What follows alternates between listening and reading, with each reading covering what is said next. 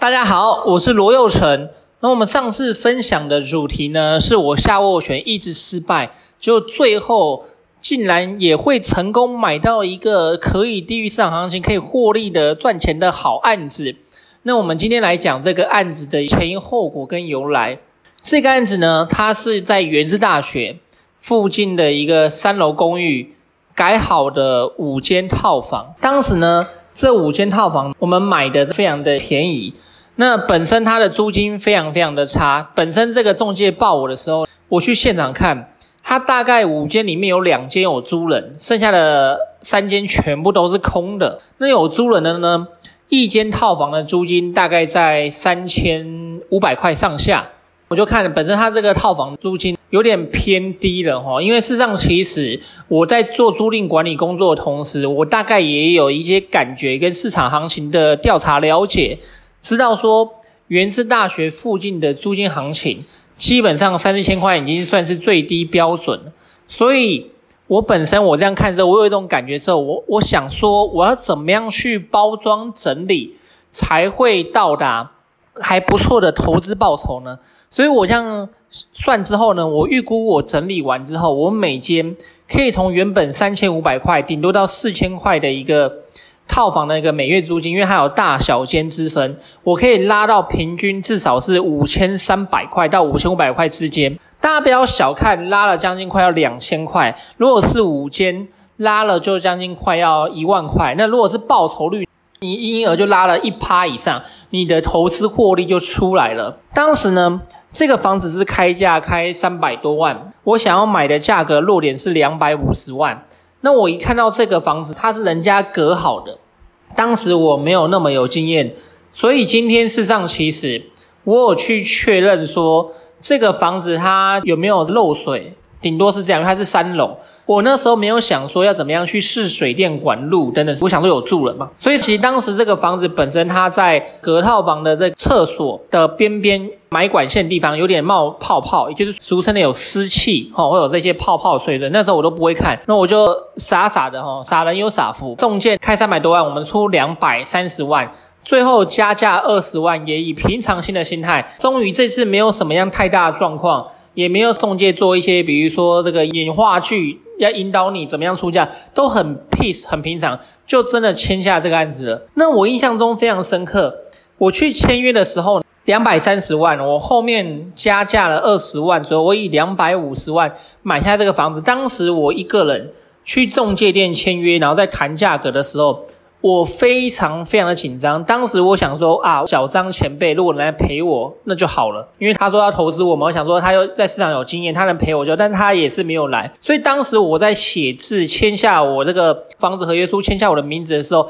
我手在抖，非常的怕，想说买到真的人生的第一间了，虽然之前已经漏死五间，五个斡旋，这是真的会买到吗？我在签下合约的那一刻。我还真的不敢相信，说我已经买到了。那买到了之后，接下来这个案子动工时间非常的短，两百五十万买到之后呢，当然就是有分一开始的签约金，开始办理贷款，然后要交屋，呃，就给我交给我去处理了。那这个房子，我那时候有一个要求说，因为它只有两个租客，我要求前面的屋主，也就是跟中介讲说，你这个房子要交给我之前呢，要全部请他们请走，又要整个重新装潢。当时呢，我预估装潢可以从原本的三千五百块平均。可以租到约五千五百块左右，至少五千三百块。我的总花费呢，大概是抓在七十万。这怎么抓的？很简单，因为当时我没有想太多，我不动隔间，我也不动管路，所以我不需要找真的公办师傅或设计师。当时我就找窗帘跟壁纸的厂商，因为窗帘跟壁纸几乎是一起的哈，就一起去选的。然后我只要换地板、换窗帘、壁纸、换一些天花板的木座，或者说顶多把吊灯换掉，还有换一些家具垫。滴滴 Coco，，我的总共的预算装潢的，我是抓七十万台币，含一些 U 币这样。所以这两百五十万的房子，我买到之后，小张前辈也二话不说，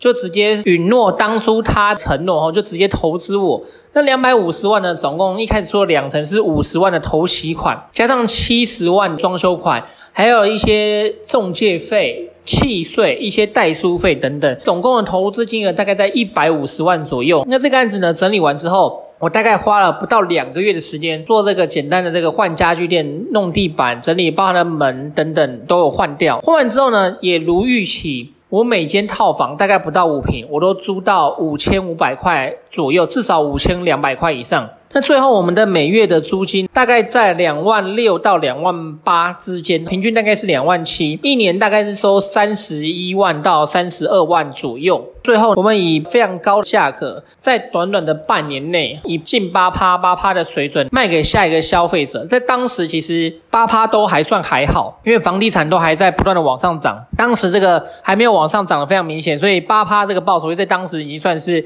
还 OK，但现在来看是很高很高很高，因为现在的利率实在太低，当时利率还没有到那么低，所以经过这次经验之后，我的这个信心开始大增。这个第一次的这个经验不到半年。就直接获利了结，赚到人生的不到第一桶金，是半桶金。我们这个案子大概赚快约一百万左右，那我个人有分得大概约三四十万。那时候我跟小张谈投资分配比例的一个方式，就是小张前辈全租全出这一百多万的资金，那我本身去找案子，我去装潢，我去当同胞，我去找师傅，去用地板，去用壁纸窗帘，去用家具店，去用木作吊灯，包含了这个门。都是我在处理去 handle 抓整个时间流程，就连出租管理都是我来，所以我当时呢，这个案子顺利卖掉之后，在不到半年时间就赚了人生当中的好几十万。当时对我一个大三正要升大四的学生而言，实际上是非常非常多的，但当时我就已经。非常确信，我要开始往这条投资房地产的道路前进。第一笔的投资呢，非常丰收，我也没有把它拿去乱花。当时我还没有马上赚到钱拿去游山玩水，拿去乱花。之前我的一个伙伴同事小黄，我们就已经约定好说要一起投资第二间。在投资站已经买下第一间，在装潢，那些要卖出的这段时间，我们已经约定好要投资第二间了。那第二间回过头，我们上一集有提到有一个一百三十万的房子。一开始夏沃雪没有买到，后面过过了好几个月之后，加价十五万，以一百四十万买到这个案子。就是我们的第二间，在内坜火车站成章二街附近的一个五楼顶楼的公寓。刚刚那个第一个是三楼，这只买一百多万而已，一坪大概是一百四十五万除以二十三坪，二十三点多坪，大概一坪六万多哈。当时单坪就是那么的低，不用怀疑，就是那么低。但当时我们遇到一个状况，因为一开始我们买第一间房子的时候，几乎是我们没有动到隔间，没有动到水电管路，我们只有动到天地壁，还有门，还有一些家具店。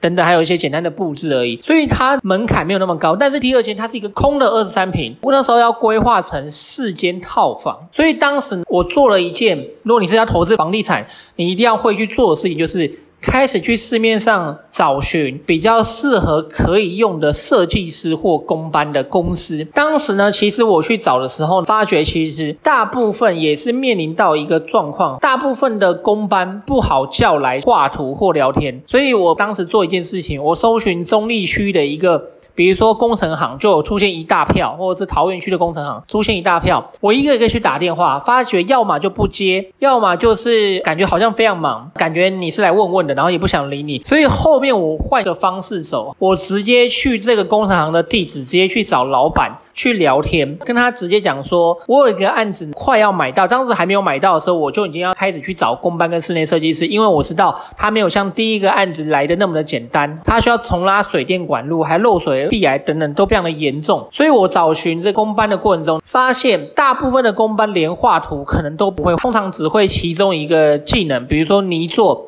木作、水电，包含了这三大，只会其中一项。剩下的可能是找一些配合很久的同事或一些好朋友一起去统包这个案子，这样。所以我发觉市面上真的比较少有我非常信任的工班，怕做一做他会把我钱拿走，或者说做一做会不会出了很多的问题，我还要去补这个漏洞。那时候我对于工班设计是完全是外行的。那这个时候我就开始去问本身市场上的一些前辈，比如投资我第一间的小张前辈，我的这个前老板，还有就是市面上我的一些之前能愿意给我分享指教的投资前辈。我刚好问到一个他们曾经御用的工班，对我很好，愿意跟我分享非常多的一个投资前辈，他就直接把他的工班分享给我哦。结果我发现我中间一样 miss 很多钱，但是我叫他来这个帮我画图，那时候还没有收钱哦，他他都很愿意去免费帮我画图，然后配合度非常好。那时候我还没有买到，他都愿意去帮我画几个有可能会成交的案子。我发现了他的配合度很好之后呢，我就开始跟他合作了第一间。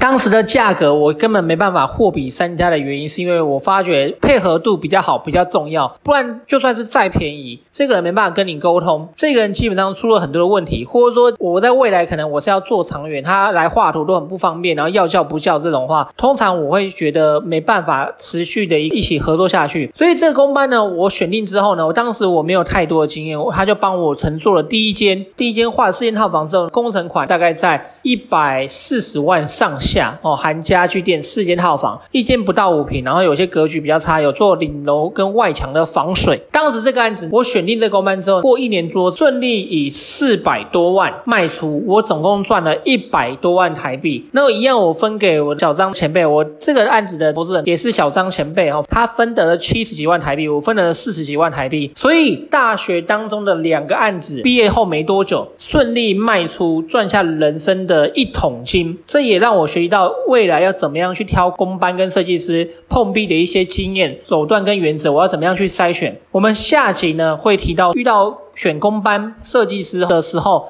遇到的一些细节跟一些状况，我会分享我的详细的心路历程。我们下次见喽。